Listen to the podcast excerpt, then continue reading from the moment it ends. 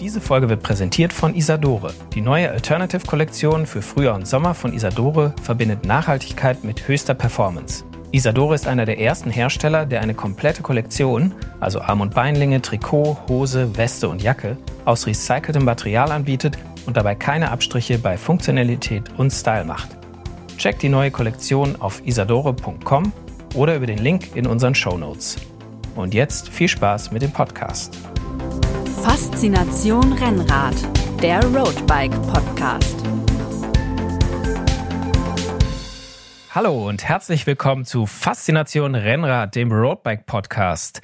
Heute geht es hoch hinaus in unserem Podcast, denn wir reden über das Rennradfahren in den Bergen und alles, was dazu gehört. In den Alpen, in den Mittelgebirgen, Training, Ausrüstung, Ernährung, Routen. Also wahrscheinlich sind wir heute zwei Stunden beschäftigt. Nehmt euch damit nichts nur, weiter vor heute.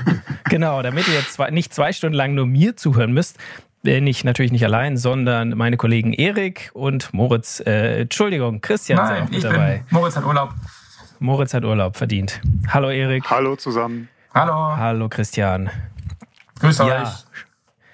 Genau, ähm, heute geht es um das Rennradfahren in Bergen oder ja auch um das äh, Training. Wie bereite ich mich darauf vor? Weil so eine Tour in den Bergen ist ja oft für viele irgendwie ein Ziel, auf das sie hinarbeiten. Das kann was richtig Großes sein, wie ein Alpencross. Das kann aber auch einfach ein Urlaub in den Alpen sein, wo man das vielleicht auch mit der Familie ist und das Rennrad dann nur mitnimmt, um eine richtig schöne Tour zu machen. Und viele Alpenpässe sind ja einfach so auf der ja, wie sagt man auf Deutsch, auf der Bucketlist, also auf der Liste der Dinge, die man gemacht haben muss im Rennradleben. Ja, aber da würde ich mal, mal ganz ihr denn kurz, schon mal? Ganz Ja. kurz ja einkrätschen. Man, die, die erste Frage, die man sich ja stellt und die auch andere stellen, warum macht man das denn eigentlich überhaupt mit dem Fahrrad? extra den Berg fa- hochfahren, obwohl man doch drumherum fahren könnte. Ich meine, das ist doch so dieses, wie du bist freiwillig zwei Stunden lang den Berg hochgefahren. Warum?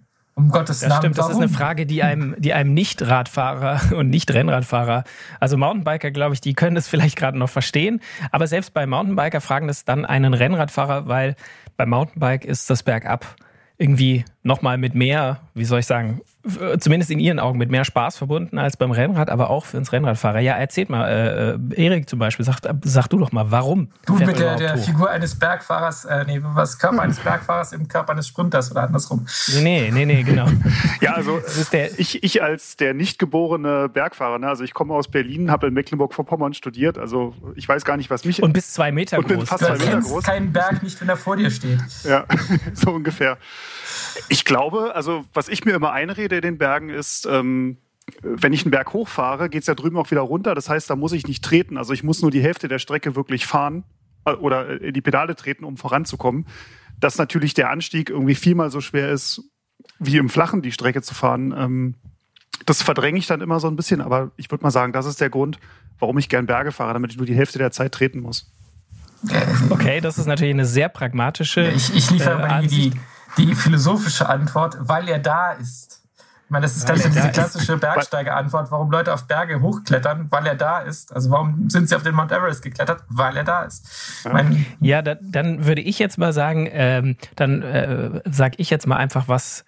Die faszinierende Antwort oder, oder die Antwort der Faszination so, also es ist einfach die Landschaft in den Bergen und äh, was man da erlebt beim Berg hoch und auch Berg runterfahren, kann einfach auch ganz, kann total toll sein. Und zwar so toll, dass sich ähm, die Qual, die es ja dann doch manchmal auch ist, wenn man wirklich lange und steil den Berg hoch muss, äh, dass es die Qual wieder wettmacht, weil du einfach so ein geiles Erlebnis in den Bergen hast, auf dem Rad. Äh, ja, berghoch ist es manchmal, muss man sich ein bisschen vielleicht auch mit der Aussicht ablenken, aber dann bergunter einfach diese, so ein bisschen auch der Rausch der Geschwindigkeit, wobei wir natürlich äh, alle immer sehr vorsichtig bergab fahren und das euch natürlich auch empfehlen.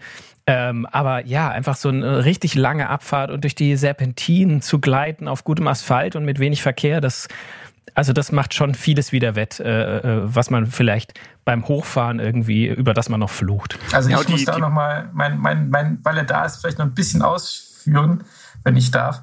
Ja, mir geht es halt auch immer darum, oder was ich immer faszinierend finde, so der, der Berg ist halt so ein, ein Gegner, der sich einem in den Weg stellt, den man aus eigener Kraft dann bezwingen kann, der es einem nicht leicht macht, aber der ein fairer Gegner ist. Also du, der, der ist dann, gut, klar, es gibt auch fiese Berge, aber im Prinzip, der, der ändert sich nicht. Also da, jeder steht vor der gleichen Herausforderung und jeder kann es schaffen, Und wenn man dann oben ist, dann hat man halt auch wirklich, kann man runtergucken und sieht, hey, da bin ich hochgefahren. Und, und sieht auch so ein Selbstbewusstsein, irgendwie Bestätigung bringt einem dann und jeder auf seinem Niveau. Also es ist ein Erfolgserlebnis. Es ist ein Erfolgserlebnis. Ja, man kann sehen, okay, also es ist halt besser als ich habe jetzt von Dorf A bis Dorf B auf den drei Kilometern meinen Komm um zwei Sekunden geschlagen. Ist auch ein Erfolgserlebnis, ist aber halt nicht so eindrücklich, wie wenn man dann oben am Stiftsjoch steht, runterguckt, die, die ganzen Serpentinen, die da hochführen und sagen, hey, da bin ich hochgefahren aus eigener Kraft genau, und, hab's geschafft. Das habe ich alles geschafft. Und genau. das ist auch völlig egal, ob, ob 200 andere Leute in der Zeit schneller waren als man selber. Man hat es halt selber geschafft in seiner eigenen mhm. Zeit mit seiner eigenen Leistung. Das ist halt so, das macht also halt einfach echt aus. Ich unterstelle euch beiden mal, dass ihr den Film Höllentour kennt und wahrscheinlich kennen ihn auch ganz viele unserer Hörerinnen und Hörer. Da hat Rolf Aldag die Berge ja mal als den natürlichen Feind des Radfahrers äh, bezeichnet. Ja, aber es ist halt ein geliebter ja, Feind irgendwie. Also genau, den, den, den, den Feind gilt es zu bezwingen. Also man wird ihn, das ist auch was Schönes, man wird ihn nie endgültig erlegen sozusagen, diesen Feind, sondern der stellt sich einem immer neu in den Weg. Aber das heißt, dass man immer noch mal eine Herausforderung hat. Also äh, es ist quasi, man, man ja, man kann sich immer neu an diesem Gegner aufreiben. Ja, selbst, ja selbst wenn du mit dem einen Feind fertig bist, gibt es halt hunderte andere alleine in den Alpen, mit denen du dich dann äh, messen dran, kannst. genau. Ja, und auch das, äh, ich glaube, das ist dann das, das Greg LeMond-Zitat. Also es wird ja nie einfacher, selbst wenn man besser trainiert ist. Man ist halt schneller, aber es tut nie weniger weh. Also das ist so, mhm. also selbst der, der, die trainiertesten Tour de France-Profis, für die ist natürlich ein Berg auch eine Herausforderung, halt auf einem anderen Niveau. Ja. Aber die Herausforderung bleibt. Also du kannst trainieren, so viel du willst, äh, schwer bleibt es trotzdem. Also man wird nie so leichtfüßig drüber fliegen quasi. Genau. Jetzt haben wir unseren Hörern hoffentlich äh, schon richtig Lust drauf gemacht, selber mal in die Berge zu fahren. Oder der Plan, den äh, gibt es schon lange vor unserem Podcast, irgendwie diesen Sommer mal ein paar, äh, ein paar Alpenpässe unter die Räder zu nehmen. Genau, was, äh, wie fängt man denn an? Also wenn ich jetzt so, sag ich mal, äh, meine Touren fahre, immer mit dem Rennrad und dann denke ich so, ja, jetzt mal so eine richtige Pässe-Tour oder ein Alpencross oder so. Ähm, wie gehe ich da vor am Anfang? Also ich glaube, das erste ist halt, sich mal, mal einen Pass rauszusuchen, den man irgendwie in eine, idealerweise natürlich Rundtour irgendwie einplanen kann, dass man einmal so dieses Erlebnis hat oder diese Erfahrung hat, mal zwei Stunden lang am Stück den Berg hochzufahren. Das ist ja was, was man so in den normalen Mittelgebirgen nicht hat. Ich meine, da hat man mal 400 Höhenmeter, mal 500 Höhenmeter, aber das ist ja eine Sache von äh, irgendwas um, um eine Stunde rum. Aber dann mal Mal Höchstens, zwei Stunden. Ja, ja, ja also ich, wenn man Glück hat, kann man mal eine Stunde lang den Berg hochfahren. Meistens ist es eine halbe Stunde oder nach zehn Minuten, zwölf Minuten, 20 Minuten ist es halt erledigt. Aber so, das ist mal zwei Stunden, drei Stunden, vier Stunden am Stück irgendwie einen Berg hochfahren. In einem Pulsbereich, der schon eher so Richtung rötlich tendiert. äh, und da sich einfach zu pacen und halt das einfach so ein bisschen seinen Körper zu merken, wie der reagiert, wenn er jetzt dann mal nicht nach einer halben Stunde geht es wieder runter und man kann sich erholen, sondern die Anstrengung bleibt halt jetzt mal länger und da sich einfach mal so, so die Erfahrung einfach mal reinschnuppern. Also du sagst als erstes mal äh, in Anführungszeichen klein anfangen. Also ja, schon halt vielleicht schon mit einem veritablen Pass. Äh, Pass, genau, aber nicht vielleicht ähm, als erstes den, den, den Ötztaler oder den Alpencross über äh, sechs Tage oder so, sondern erstmal erstmal sich einen Pass raussuchen und vielleicht nicht äh, einen Pass und dann äh, die nächsten fünf Tage auch nochmal jeweils einen Pass, sondern erstmal einen Pass und dann schauen, wie das, ja, wie das auch, sich anfühlt. Am besten einen, wo man sagt, okay, wenn es dann echt gar nicht mehr geht, wo man dann einfach sagt, okay, dann drehe ich halt rum und roll wieder nach Hause zurück und, oder mhm. zum Hotel oder wo auch immer man da losgefahren ist, dass man nicht die, die Verpflichtung hat, da muss ich rüber und über den nächsten muss ich idealerweise auch noch rüber, weil dann. Sonst komme ich nicht nach Hause. Sonst komme ich nicht nach Hause, sondern okay, ich fahre mal los, wenn ich oben bin, fahre ich meine Runde fertig oder wenn ich es halt nicht schaffe, drehe ich um und roll halt wieder nach Hause und probiere es halt später nochmal. Also das ist auch ein wichtiger Hinweis. Am besten nicht oben starten. Am besten nicht irgendwie sich ein, ein Berghotel oder eine Berghütte aussuchen und da dann erstmal äh, eine Dreiviertelstunde runterknallen, lange Tour unten fahren, vielleicht noch mit dem einen oder anderen Hügeln und dann zu wissen, okay, bevor ich äh, nach Hause kann, äh, muss ich erst mal hoch. Übrigens habe ich das zum Beispiel schon mal äh, in Vorbereitung, nicht in den Alpen, aber im Schwarzwald, äh, auf, äh, als Vorbereitung für den Schwarzwald super, ähm, ein auch, ähm, ja, ein, ein, kein Alpenmarathon, aber da kann sich mancher Alpenmarathon eine Scheibe abschneiden. Ein, ein Radmarathon über potenziell 250 Kilometer und 6.500 Höhenmeter. Und da in der Vorbereitung habe ich auch quasi eine, eine, eine Ferienwohnung am Schau ins Land, auf dem Schau ins Land sozusagen gebucht und bin dann so äh, drei Viertel der Runde gefahren und musste halt zum Schluss äh, auf den Schau ins Land hoch.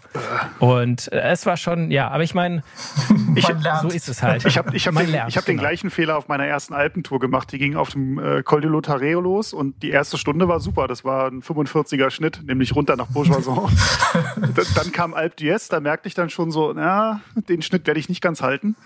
äh, und dann musste ich zum Schluss den Col de Lotaré wieder hoch und der ist halt an sich echt nicht schlimm. Der hat halt so 4, 5 Prozent, den kannst du eigentlich gut hochfahren.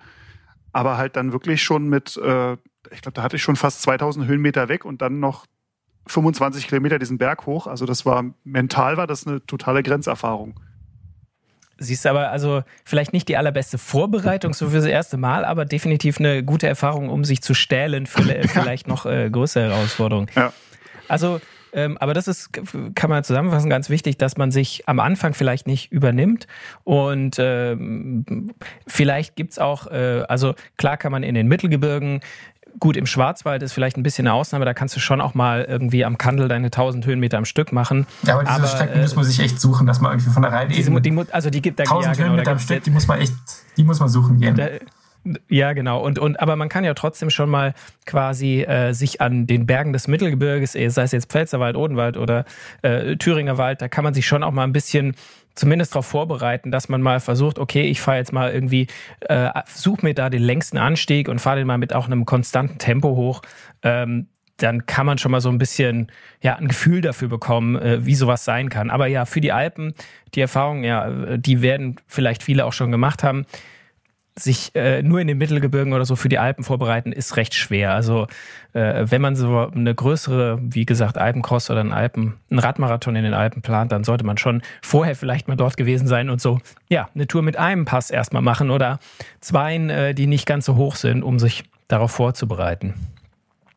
Gut, wenn das jetzt so sagen wir mal, abgehakt ist, also ich habe ein Ziel vor Augen, den erstmal die Tour mit dem einen Pass und dann vielleicht die längere oder den Radmarathon, was, was kann ich noch machen? Kann ich an meinem Rad irgendwas vielleicht äh, Alpen, alpenkonform umbauen? Also Steigeisen. Ja, leichter wäre schön, genau, Steigeisen dran. Was brauche ich so alles? Ähm, man kann sich ja immer erstmal, oder die, die ganz ambitionierten machen sich dann viel Gedanken ums Gewicht vom Rad. Ähm, gehen dann gerne irgendwie auf, auf ein leichteres Rennrad, auf, auf leichte Laufräder. Ähm, da ist natürlich bei einem modernen Rennrad, also ob das Rad jetzt 8 Kilo wiegt oder, oder 7,5 oder, oder 6,8, macht dann, glaube ich, für jemanden, der einfach so mal in den Bergen fahren will, jetzt nicht so den, den Riesenunterschied. Ähm, da geht es dann wirklich eher so schon in Richtung Übersetzungen, wo man dann doch das meiste rausholen kann, würde ich sagen. Also man kann auch ja, mit also einem 10 Kilo Rennrad kann man auch äh, Berge fahren. Das geht auch. Ja, ich meine, es gibt ein paar Sachen, die man vielleicht wer äh, in den, im Genuss oder im Besitz von Carbon-Hochprofilfelgen ist äh, und noch einen anderen Laufrad, die man sich vielleicht mal äh, quasi als Upgrade angeschafft hat und hat noch irgendwie den, den Standard äh, äh, Alu-Laufradsatz äh, mit eher niedrigen Felgen, dann lohnt es sich schon mal quasi statt der schicken Carbon-Hochprofilfelgen die etwas nicht ganz so schicken, aber vielleicht doch leichteren äh, Alufelgen dran zu hängen. Muss man natürlich äh, dran zu bauen, muss man nochmal die Waage auf die Waage stellen. Ja, aber weil es nicht nur eine Frage vom Gewicht ist. Also da habe ich die Erfahrung gemacht. Also Hochprofilfelgen im Gebirge, also wenn man es auch nicht gewohnt ist, ich meine, bei, bei Tempo 70, 80 mit, mit hohen Felgen irgendwie rumzubollern und wenn dann Seitenwind dazu kommt, irgendwie Wind durchs Tal, das kann schon das muss man, muss man auch einschätzen und, und, und fahren können. Also das ist auch mhm. manchmal so ein, also das ist meine Erfahrung. Mir geht es dann nicht immer so ganz gut. Da habe ich auch schon mich echt fest runtergeeimert, weil mir einfach die Felgen zu hoch waren. Und vom Wind her einfach dann, das fuhr sich einfach echt nicht angenehm. Und du lässt dann einfach die Zeit liegen, die du berghoch vielleicht rausgeholt hast. Also ich habe auch die ja. Erfahrung gemacht, in den Bergen nehme ich lieber so die einfachen niedrigen Laufräder einfach, ähm, die sind halt einfach sicherer, weil ob ich jetzt eine Minute schneller oben auf dem Berg bin, ist mir relativ wurscht, aber ob ich heil runterkomme oder ob ich dann auf einmal äh, auf der anderen Straßenseite im Straßengraben liege, das ist dann doch irgendwie in, stimmt, in der Gewichtung ja. der, meiner Präferenzen habe ich da eine ganz klare, ganz klare Vorzüge.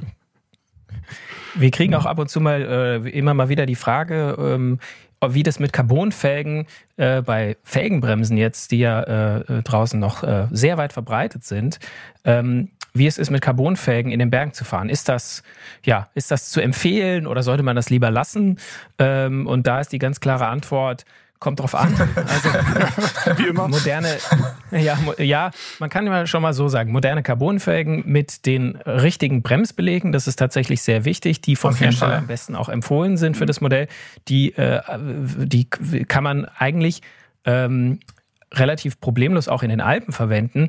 Allerdings sollte man äh, generell, wenn man, äh, wenn es um vor allem das Abfahren in den Alpen geht, gibt es äh, Dinge, die man beachten sollte, egal eigentlich ob Scheibenbremsen oder Felgenbremsen, dass man jetzt nicht dauerhaft auf der Bremse steht, zum Beispiel. Bei äh, Felgenbremsen kann es dazu führen, dass ähm, die Felge sich so stark erhitzt, dass der Schlauch platzt. Oder ähm, also wenn man da die falschen Bremsbeläge äh, hat, konnte ich nicht aus eigener, aber aus zweiter Hand erfahren, dass sich da die ähm, Bremsbeläge quasi so erhitzt haben, die waren für die Temperatur nicht ausgelegt, sind dann echt so angeschmolzen und hatten auf einmal gar keine Bremsleistung mehr. Also da kann schon auch, äh, das kann schon auch gefährlich werden, aber wenn man quasi nicht dauerhaft auf der Bremse steht, sondern immer kurz bremst und auch die Bremse immer wieder aufmacht, dass sie sich kurz abkühlen kann, dann äh, sind auch Carbonfelgen äh, jetzt nicht das große Problem. Wenn das Wetter schlecht ist, bremsen die natürlich deutlich schlechter äh, als äh, Alulaufräder oder deutlich schlechter, vor allem als Scheibenbremsen. Und ja, für alle, die, sagen wir mal, die, äh, sobald das Systemgewicht irgendwie ein bisschen höher wird, ist man auch mit, meistens mit Scheibenbremsen irgendwie ein bisschen besser dran. Auch wenn man da nicht, da darf man auch nicht die Bremse schleifen lassen während der ganzen Abfahrt, weil auch da verändern sich dann durch die Hitze die Bremsbeläge und verlieren im schlimmsten Fall ihre Bremskraft. Aber wie gesagt, bei korrektem Gebrauch ist ja. das gar kein Problem, auch in den Alpen. Ich würde da mal, mal einwerfen, dass man auf jeden Fall mit seinem möglichst vertrauten Material, also wenn man sein Material kennt und, und weiß, also da, ich würde für meinen Alpenmarathon jetzt nichts Neues ausprobieren. Also mhm. wenn ich mir dann die, die super teuren Carbonfelgen, die dann super leicht sind, erspart habe und setze sie dann zum ersten Mal in, in, den Alpen ein, das ist halt keine gute Idee. Also je besser ich mein Material kenne, weiß, wie es reagiert, weiß, wie ich damit bremsen kann, weiß, wie die Bremswirkung ist, äh, wie schnell es reagiert, wie gut es bremst, äh, je besser ist natürlich dann, dann einfach Sicherheit. Mein klar, ein Felgenbremsrad ist halt immer auch noch einfach leichter. Von daher ist ein Felgenbremsrad jetzt nicht per se eine schlechte Idee für, für Pässe-Touren.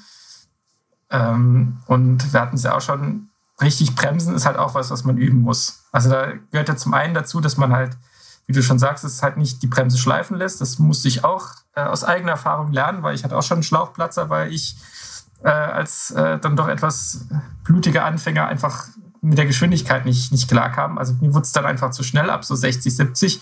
Und da habe ich halt die Bremse gezogen. Und dann bleibt man ja nicht direkt stehen, sondern will einfach nur mit gemütlichen vielleicht 50 darunter eimern, was aber auf lange Sicht einfach nicht funktioniert. Also mhm. da muss man dann. Also dieses lieber, lieber etwas kürzer, etwas härter bremsen, mhm. dann die Bremse auch wieder aufmachen, dann durch den Fahrtwind kühlt die sich auch relativ schnell wieder ab und dann wieder, äh, also eher so ein, so ein, nicht ruckartiges, aber eher so ein, so ein abwechselndes Bremsen und anstatt so ein ganz äh, kontinuierliches Ja, weil da baut sich halt eine, so. eine unheimliche Hitze auf und dann zieht es halt den, also hat es mir dann den Schlauch sozusagen in die äh, Felgenbohrungen reingezogen und dann kam der Schlauch irgendwie an die heiße Alufelge und hat so psch gemacht und da war schlagartig aus dem Vorderrad die Luft raus. Ich meine, ich hatte das Glück, es war auf einem geraden Stück, aber wenn es in der Kurve passiert, dann haut es dich halt übelst mhm. hin. Mhm. Deswegen, ich konnte da noch bremsen und das war dann alles kein Problem, aber da war dann noch das Felgenband, das war richtig, richtig tief in die, die Felgenbohrungen reingezogen. Also es war äh, dann sozusagen, was man da auch äh, lernen kann. Und ich habe es dann teilweise auch dann später so gemacht, dann,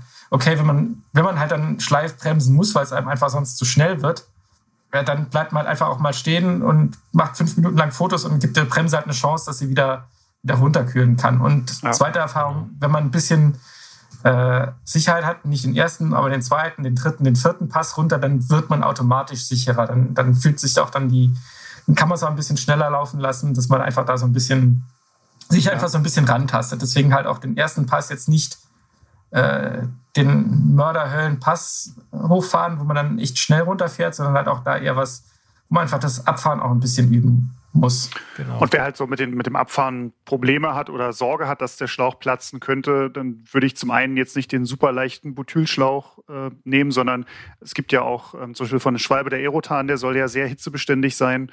Ähm, wahrscheinlich kannst du mit dem jetzt auch nicht 20 Kilometer mit äh, gezogener Bremse bergunter fahren. Da kommt er wahrscheinlich auch an seine Grenzen. Aber wenn nicht, gibt es ja auch immer noch die Möglichkeit, zum Beispiel Tubeless zu fahren, was ja dann auch ähm, zum einen ohne Schlauch daherkommt, zum anderen kannst du da auch den Reifendruck ein bisschen reduzieren, hast noch ein bisschen mehr Grip und Sicherheit, ähm, mhm. bei, auch bei hohen Geschwindigkeiten in den Kurven. In den Kurven. Ja. Ähm, das macht auch nochmal viel aus. Und wo wir noch bei den Bremsbelägen waren, Rudi, du meintest ja auch im Regen, gerade so Carbon-Bremsbeläge für Felgenbremsen. Also ich habe die Erfahrung gemacht, wenn du bei Regen irgendwo runterbremst, die schmelzen dir quasi wie Eis in der Sonne weg. Also da musst du auf jeden Fall ein zweites Paar dabei haben. Äh, also so ja, und zwar nicht wegen der Hitze, sondern weil da so viel Schmutz dann an der Felge ist. Genau, da ist so ein bisschen Sand und da schmirgelt diese, diese ja doch relativ weichen Carbon, also je nach Hersteller, Carbon-Felgenbremsbeläge relativ schnell weg. Also da ist ein Ersatzpaar mhm. oder zwei sogar definitiv eine gute Idee, wenn man länger in den Alpen unterwegs ist. Ja, und vielleicht nicht mit denen, die schon irgendwie zwei Drittel oder drei Viertel runtergebremst sind, äh, dann äh, in die Alpen gehen, sondern vielleicht vorher nochmal tauschen, nochmal einbremsen und dann ist man gerüstet. Aber die Erfahrung habe ich ähm, auch gemacht, als ich vom, vom flachen Land dann irgendwann so mehr in die Berge ähm, gekommen bin. So im, im Flachland kann, konnte ich dieselben Bremsbelege zwei Jahre fahren, drei Jahre teilweise. Äh, in den Alpen kann da nach einer Woche können die runter sein. Ja. Mm, das stimmt, ja. Also wer länger einen längeren Alpenausflug mit mehreren Touren plant, also da äh, sollte man nicht an den Bremsbelägen äh, sparen. Also bei den Scheibenbremsen ist es nicht ganz so extrem, aber auch da, also so ein kleines Satz, ein Satz Bremsbeläge ist ja wirklich äh, schnell in den Koffer, ja, äh, schnell in den Koffer geworfen. Ja, vor allem mit äh, ähm, deinen, wie nach Carbonfelge kannst du ja auch nicht jeden nehmen und dann irgendwo, ich, ich zitiere mal das französische Bergdorf, irgendwie ein äh, Carbonfelgenbremsbelag für irgendwelche, keine Ahnung, exotischen, exotischen Carbonfelgen ja. zu bekommen, ist halt mitunter schwierig und dann kann es halt relativ schnell zu Ende sein. Deine, deine Tour ohne Bremsbeläge ist halt doof. Ja. Fährt man nicht so gut. Erik, du hast, glaube ich, vorhin noch was gesagt, ähm, als es über das Gewicht ging, dass man äh, jetzt nicht unbedingt aufs Leichtrad ankommt, sondern dass man da auch einfach die Übersetzung tauschen kann. Ja. Was, äh, was ist denn da eine gute Übersetzung für die Berge, wenn es jetzt so in die Alpen geht, sage ich mal direkt? Die leichteste. Ich, ich wollte gerade sagen, ja, so, eigentlich so leicht wie möglich. Also da gibt es ja gern so die Leute, die dann irgendwie sagen, nee, um Gottes Also leicht nicht im Sinne vom Gewicht, sondern G leicht, genau. also ein leichter Gang, genau. ein, ein, kleiner. Also vorne Gang, möglichst ja. klein, die, äh, die, die, Kettenblätter, hinten möglichst groß, ähm, die Kassette. Ähm, es gibt ja immer die Leute, die dann irgendwie sagen, ah, früher sind wir auch mit 42, 21 die Berge hochgekommen. Da sage ich immer, ja, war aber scheiße. Ähm, mhm. Also da braucht man sich wirklich überhaupt nicht schämen. Also ich fahre in den Bergen eine Kompaktkurbel mit 34 vorne und 32 hinten. Also als ich das letzte Mal in den Bergen war, hatte ich sogar nur eine 28 hinten und eine 34 vorne. Das war mir dann doch schon, da musste ich so bei 8, 9 Prozent waren es dann auch nur noch so 60, 65 Umdrehungen. Und das ist mir dann zu, einfach zu dick der Gang. Also da, ich kenne keinen, der sich hinten eine, eine, große Kassette drauf gemacht hat und vorne eine Kompaktkurbel, der hinterher gesagt hat, ach, das war aber scheiße, das hätte ich gar nicht gebraucht. Oder, oder der, der, ja, der gesagt hat, den leichtesten Gang, den habe ich gar nicht benutzt. Ja. Also das, ja, wenn er da ist, ich habe mir, ja. ja. ich habe ihn noch nie, Genau, ich habe quasi äh, mich noch nie über einen zu leichten Gang geärgert, aber ihn oft vermisst. Also ich kenne das, wenn ich, wenn ich immer die Berge hochfahre und du schaltest und hopp, immer in der Hoffnung, vielleicht ist ja doch doch ein leichterer da. Es war halt keiner da. Nein. Und dann, und dann so zehn Minuten später nochmal versuchen. Ja, vielleicht hat, ist ja irgendwann dazugekommen, so von seinem kleinen Wichtelmännchen, der ihn angeschraubt hat. Aber nein, immer noch kein leichterer Gang da. Also manche Leute haben ja auch die also, Sorge, dass sie dann sagen, ah, wenn ich vorne nicht das 53er Kettenblatt habe, dann kann ich ja bei 60 km/h nicht mehr treten. Da sage ich mir mal so, so what? Also ob ich dann 60 oder 62 fahre, das spart mir effektiv vielleicht eine Minute auf der Abfahrt. Ja, aber berghoch spare ich halt 10 Minuten, wenn ich einfach vernünftige Gänge fahren kann. Ja, und auch, äh, dass in den Alpen schon auch teilweise steile oder lange Abfahrten gibt, da ist die Fallgeschwindigkeit, irgendwann erreichst du deine 80 km/h auch ohne Treten. Ja. Ähm, und ähm, ja, also da, da äh, quasi, da hast du gar keine, nicht die Notwendigkeit, da äh, so mittreten zu müssen, weil es einfach so lang und steil bergab geht, dass du einfach so schnell wirst. Und Genau, da bin, da bin ich wieder bei meiner Argumentation, warum ich gern Berge fahre. Ich will halt dann auf der Abfahrt auch nicht treten, sondern ich will da ja bewusst rollen lassen. Ja, genau. Ja, also die, die äh, Kompaktkurbel, äh, ja, die ist gesetzt. Die, äh, ja. Die ist gesetzt. Wer keine hat, ich meine, mittlerweile ähm, ist es auch, muss man dafür, um das umzubauen, nicht mal mehr die ganze Kurbel tauschen, sondern es reicht, die Kettenblätter zu tauschen, je nachdem, was für eine Generation von Schaltung hat. Früher gab es, oder es gibt noch Gruppen, da ist der der Lochkreis nennt sich das äh, unterschiedlich, also die, die, der Durchmesser von den äh, inneren Schrauben der Kettenblätter äh, ist unterschiedlich. Also da kann man nicht auf jede Kurbel jedes Kettenblatt machen. Die modernen Gruppen, also seit drei, vier Jahren oder so, da ist es ist der Lochkreis gleich. Also da kann man einfach seine äh, Standardkurbel oder Semikompakt, was man da hat, kann man tauschen gegen Kompaktkettenblätter. Die sind auch nicht so teuer. Und wenn es hart auf hart kommt, habe ich auch schon gemacht. Man muss nicht mal die Kurbel ausbauen. Das ist ein bisschen gefrickel, aber man kann die, die Kettenblätter quasi abschrauben und dann ein bisschen um die Kurbel, um den Kurbelarm rumfädeln und äh, kann dann quasi die komplette Kurbel eigentlich drin lassen und nur die Kettenblätter ja, tauschen. Ja. Ich habe sogar, ähm, ich, ich fahre eine Shimano 105. Bei mir ist es sogar möglich, dass ich 34 Zähne vorne fahre, gepaart mit einem 52er Kettenblatt. Also was ja eigentlich ein relativ hoher Sprung ist. Ähm, aber, und da aber muss man auch, auch sagen, offiziell ist möglich. Offiziell ist das nicht äh, Genau, soll man sagen, da freigegeben? Sind, maximal oder? 16, 16 Zähne Unterschied sozusagen zwischen den Ja, der, der, der, der Sprung ist quasi, äh, sagt Shimano, ist quasi für den Umwerfer zu groß, als dass der wahrscheinlich als dass der das zuverlässig immer in jeder Situation gut schaltet. Wenn man da ein bisschen vorsichtig ist und nicht ja. quasi unter Volllast dann von klein auf groß schaltet, äh, wahrscheinlich, wie du sagst, du hast die Erfahrung gemacht, es funktioniert ja. auch. Also kann man, kann man sich auch mal trauen. Ja.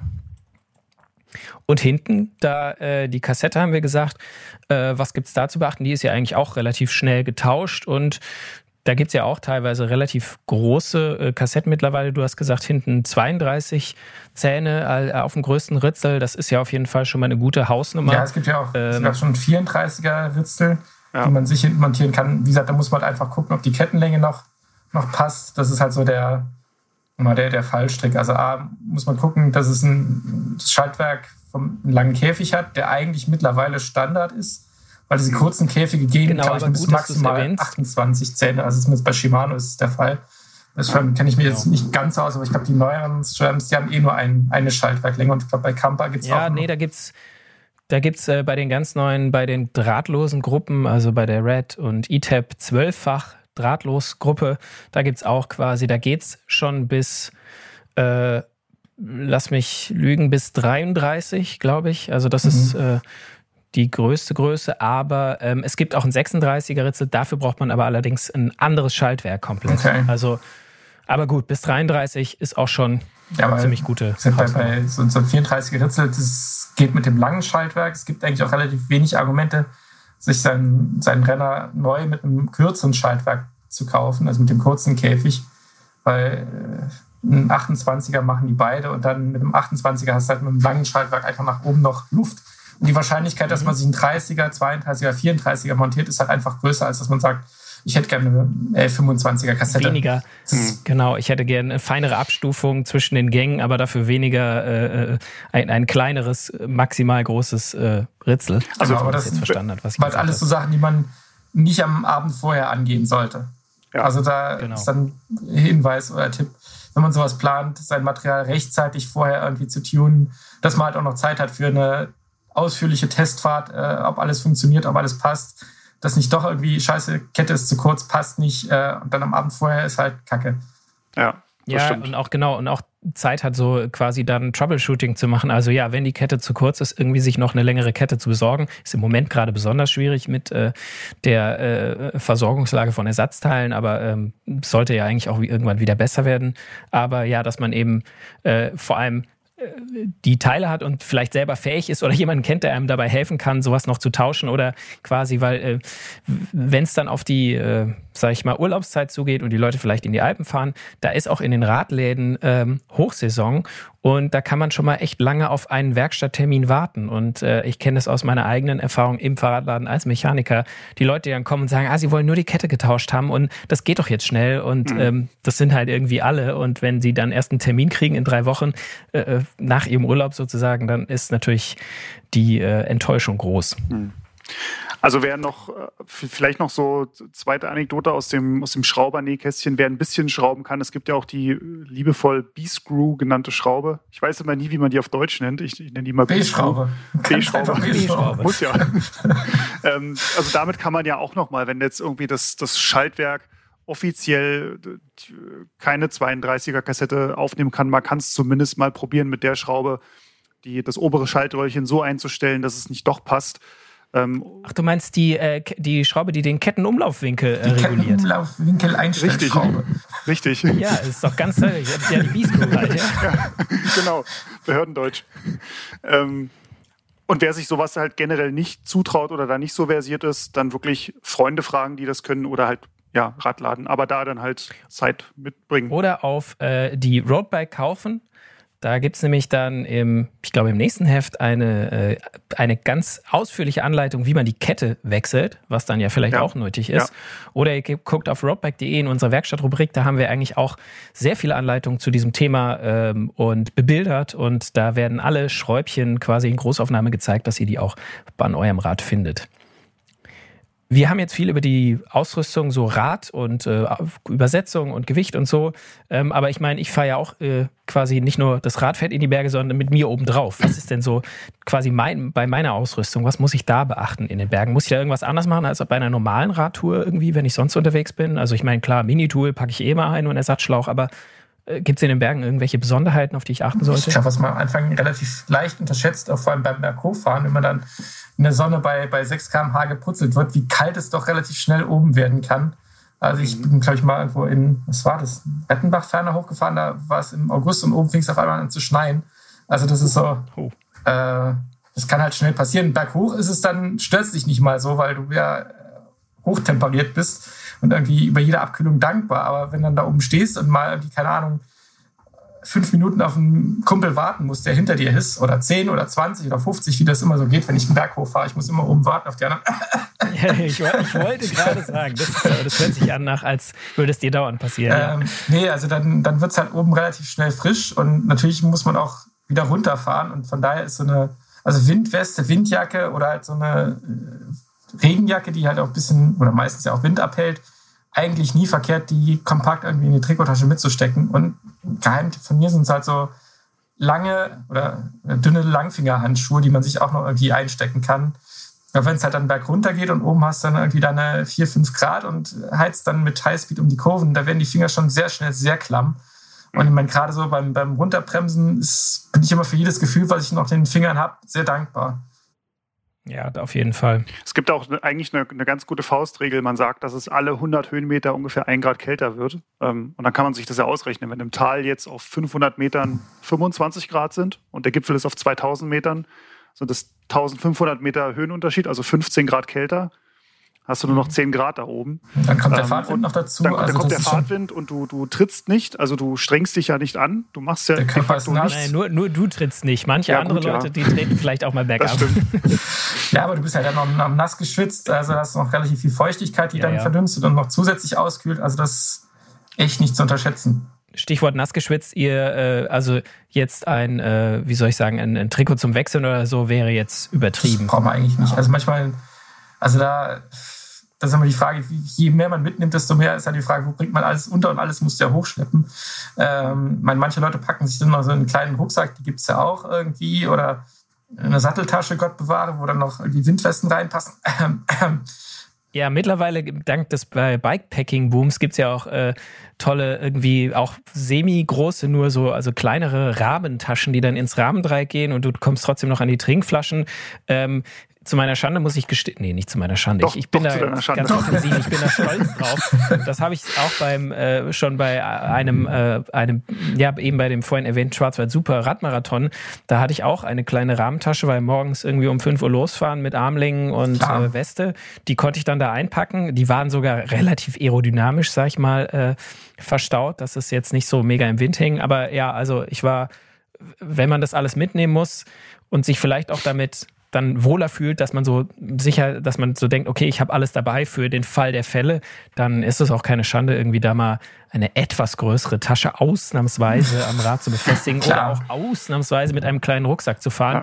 der natürlich dann aber auf dem Rücken halt auch da schwitzt man auch noch mal mehr. Also man sollte jetzt nicht irgendwie und Erik, du hast vorhin gesagt, ja, ob das Rad jetzt irgendwie acht oder siebeneinhalb Kilo wiegt, ist nicht so wichtig, aber trotzdem, wenn man eh schon denkt, boah, das wird anstrengend, den Berg hoch, dann sollte ich mir nicht noch den, den, den, keine Ahnung, den Apfel und die Dose Ravioli für alle Notfälle irgendwie in den Rucksack packen, um dann ja. damit hoch zu, zu hoch zu fahren. Also ich habe im Sommer in den Alpen eigentlich immer eine Weste dabei und Armlänge. Und ich mhm. packe die insofern immer ganz gut ins Trikot. Ich lege mir die Weste quasi hin, wie wenn ich sie jetzt beim Wäsche zusammenlegen in den Schrank räumen würde.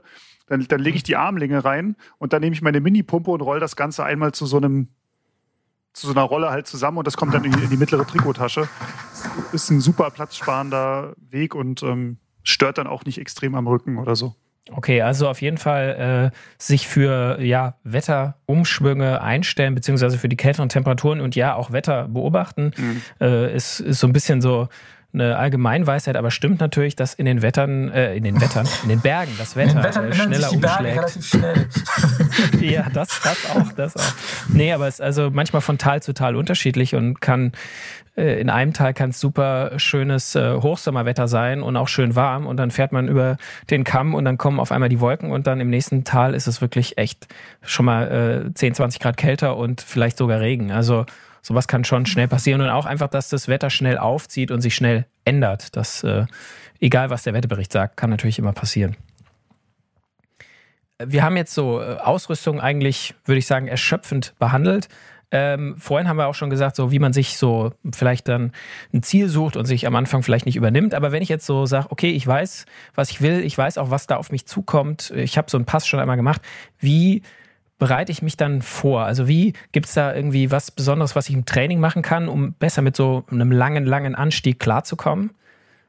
Also ich glaube, das Wichtigste ist natürlich erstmal sowieso ein gewisses Grundniveau. Also wer jetzt erst seit, ich sage jetzt mal, drei Wochen Rennrad fährt und in den drei Wochen irgendwie 150 Kilometer gemacht hat, der sollte vielleicht äh, mit den Alpen noch ein, zwei Jahre warten. Also man sollte schon erstmal sowieso eine gewisse Ausdauerfähigkeit mitbringen, weil ja, selbst wenn du eine 50 oder 60 Kilometer Tour in den Alpen machst, aber da irgendwie 1500 Höhenmeter machen willst, dann bist du halt schon mal irgendwie drei, vier Stunden unterwegs, ähm, obwohl es nur so wenige Kilometer sind. Ähm, aber weil die Durchschnittsgeschwindigkeit einfach so, so niedrig ist durch die, durch die Höhenmeter.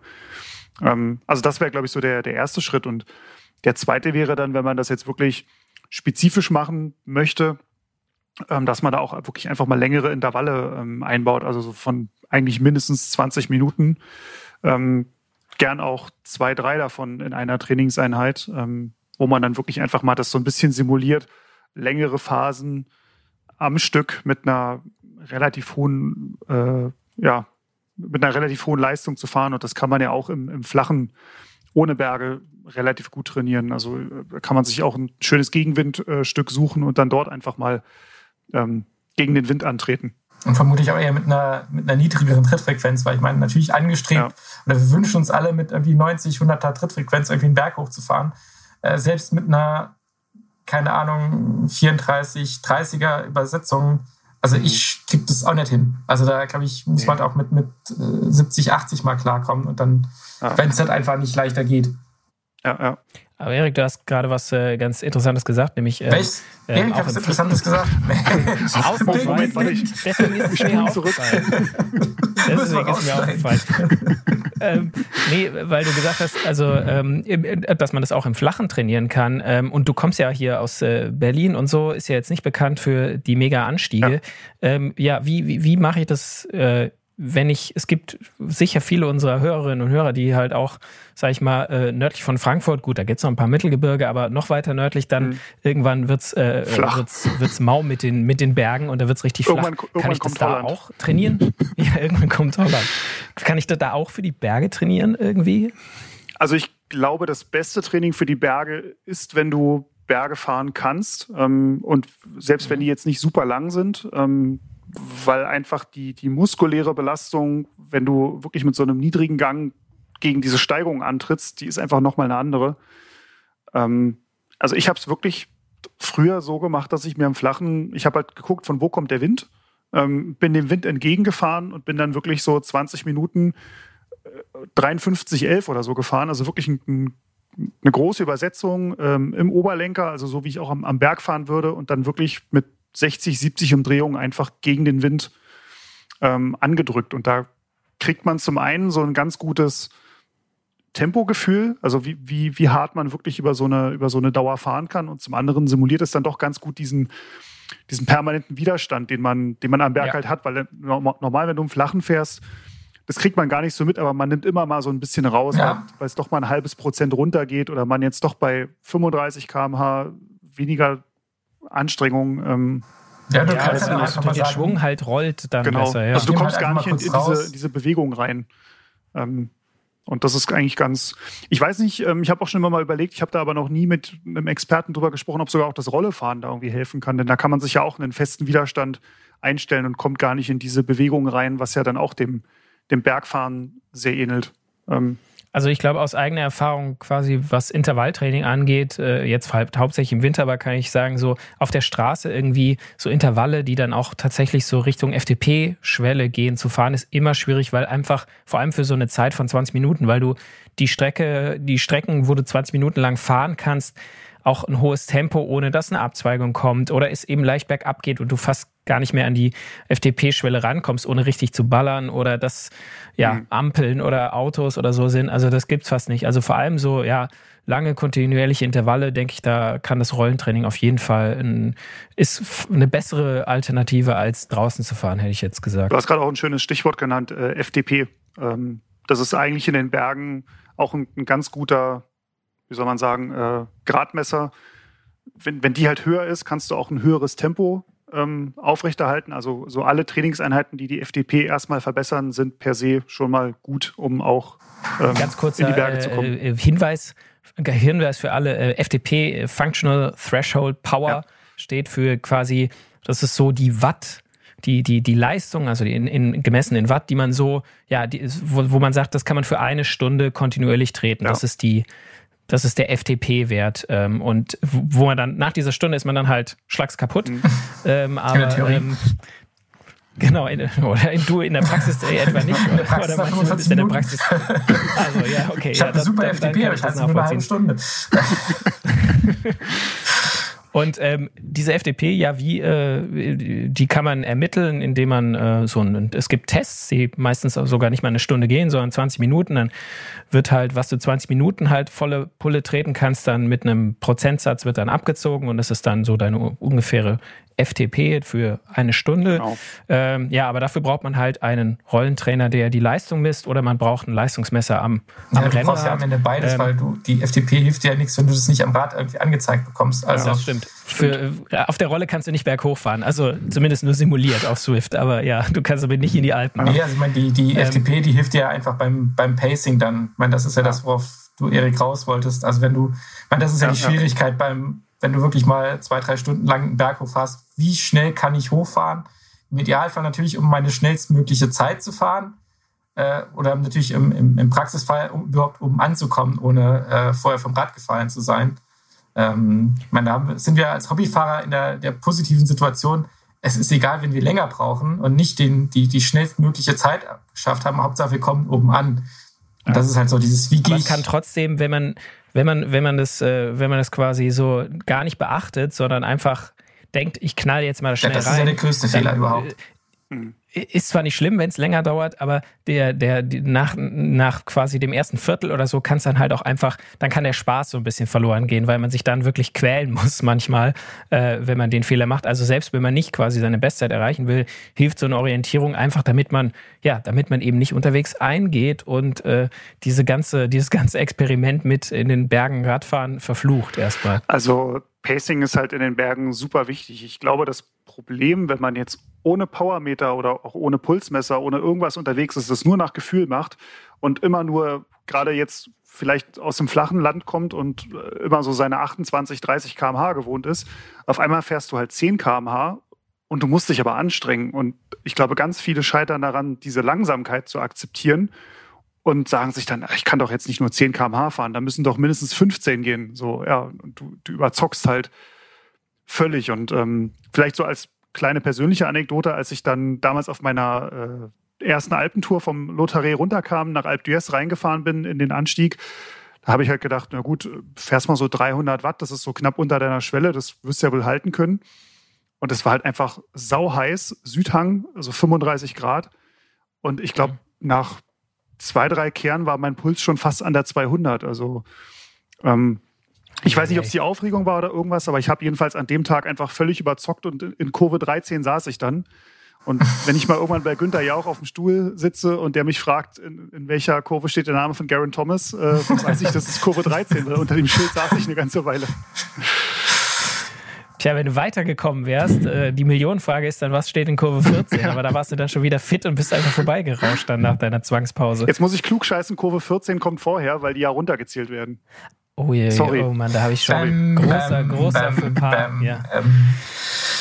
Das ist natürlich fatal. Ja. Okay, schnell weiter. Aber, aber ich, ich habe es hochgeschafft. Also ich nee, musste zwar dann irgendwann nochmal anhalten, aber bin oben angekommen. Bei mir ist es immer so, wenn ich unten in den Berg reinfahre und weiß, das ist jetzt so ein, so ein langer Pass, dann geht irgendwie bei mir so ein, so ein Schalter um. Also dann ist so klack, dann muss ich so, jetzt, jetzt geht's auf Berg und jetzt wird entspannt hochgekurbelt mit meinem Tempo. Ich meine, das ist ja eh dann der, einer von, von den Tipps, äh, nicht irgendwie an, an versuchen, schnelleren Leuten dran zu bleiben, sondern versuchen, sein eigenes Tempo irgendwie zu finden, äh, Wohlfühltempo zu finden, wo man sagt, okay, ich, und wenn es am Anfang sich relativ locker anfühlt, ist nicht schlimm. Berge sind lang genug und wenn, wenn oben die Passhöhe in Sicht ist und man hat noch ein paar Körner übrig, die kriegt man immer noch verbrannt. Kann man ja noch mal aufdrehen. Kriegt ja. man immer noch verbrannt äh, zum Zielsprint. Ähm, ist halt zehnmal besser, als irgendwie unterwegs dann komplett einzugehen und dann dem Mann mit dem Hammer zu begegnen. Deswegen, bei mir geht es dann immer so der, der, Schalter im Kopf um und jetzt hier, jetzt ist Berggang, jetzt wird slow gepaced und dann ein bisschen nach oben justieren geht immer, als, als wenn man einfach, einfach unterpaced. Äh, äh, guter Hinweis, dass man sich auch nicht verleiten lassen soll von äh, Mitfahrern, die vielleicht da ja schon erfahrener sind oder einfach äh, ein bisschen fitter oder ein bisschen leichter ähm, die vielleicht im, im Flachen, die man im Flachen sonst vielleicht eher stehen lässt, weil man eigentlich mehr Power hat, aber äh, eben auch ein höheres Gewicht vielleicht. Mhm. Ähm, und die fahren einem dann weg und man will da hinterher, weil man ja sonst eigentlich auch immer vorne fährt. Ähm, das äh, führt auch meistens eher zu Frust als zu Erfolg.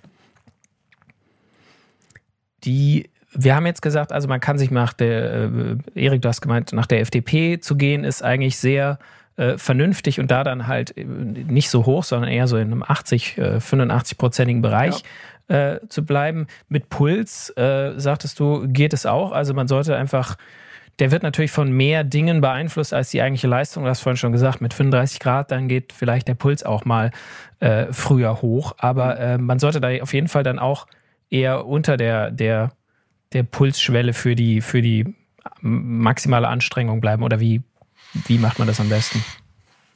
Ja, das ist gerade so zu, in den ersten fünf oder zehn Minuten, glaube ich, immer ganz, ganz schwer, weil der Puls halt einfach eine Weile braucht. Also wenn der nach, also wenn ich halt weiß, dass der bei mir nach zwei Minuten schon bei 180 ist, dann weiß ich, okay, das, das ist zu schnell. Ähm, so schnell darf der nicht hochkommen. Das ist tatsächlich schwer, das so pauschal zu sagen, weil jeder ja eine andere Herzfrequenz hat. Es gibt Leute, da ist bei 150 Schluss. Es gibt Leute, die kommen auf 220 und teilweise noch höher. Ähm, also mhm. wenn man da so seine Werte kennt, wo man weiß, ha, so bei 160, das kann ich irgendwie eine Stunde oder wie lange auch immer halten, ähm, dann ist es ganz gut, sich da so ein bisschen dran zu orientieren. Aber generell, ob man jetzt mit Puls oder Watt fährt, man muss das halt auch immer irgendwie mit seinem Körpergefühl abgleichen. Ähm. Was halt der, noch dazu kommt, ähm, was ein bisschen tricky ist, ist halt die Höhe. Du hast halt ähm, in der Höhe einfach weniger Sauerstoff in der Luft. Das heißt, die, deine Leistungsfähigkeit sinkt. Ähm, auf, auf natürliche Weise. Weshalb die Profis ja. Das heißt, deine, deine FDP ist vielleicht gar nicht, die ist sowieso schon mal genau. von vornherein niedriger auf der Höhe. Genau. Also du kannst. Beziehungsweise sinkt leicht, so umso höher du kommst. Ja, ja wenn das, also mit der Höhe, das merkst du halt auf so einem Stift, auch wenn du über 2000 Höhenmeter rausgehst, das merkst du schon. Ja. Also meiner Erfahrung nach. Also du, mhm. man, man, sagt eigentlich so, Leute, die nicht an die Höhe angepasst sind, die können in 2000 Metern ungefähr 15 Prozent Leistung verlieren. Und dann wenn jetzt, ich sage jetzt mal, deine FDP ist 300 Watt, ähm, wenn du dann auf einmal da oben bist, dann ist die nur noch bei 255. Das ist halt dann mhm. was anderes, wenn du mit sagst, ach guck mal, 80 Prozent müssten ja 260 Watt ungefähr sein oder 250 und dann auf einmal äh, mhm. du bist aber fährst du aber an der Schwelle an der, oder drüber. Ja, an der, an der korrigierten Schwelle. Ja. Okay, ja, das ist aber ein guter Hinweis, weil äh, das äh, ist ja vielleicht nicht so jedem jedem bekannt. Ich glaube, den, den Kolumbianern, den, den Bernals und Quintanas, die auf 3000 Metern geboren wurden, denen ist das wahrscheinlich wurscht. Äh, die fahren wahrscheinlich die gleiche Leistung Klar.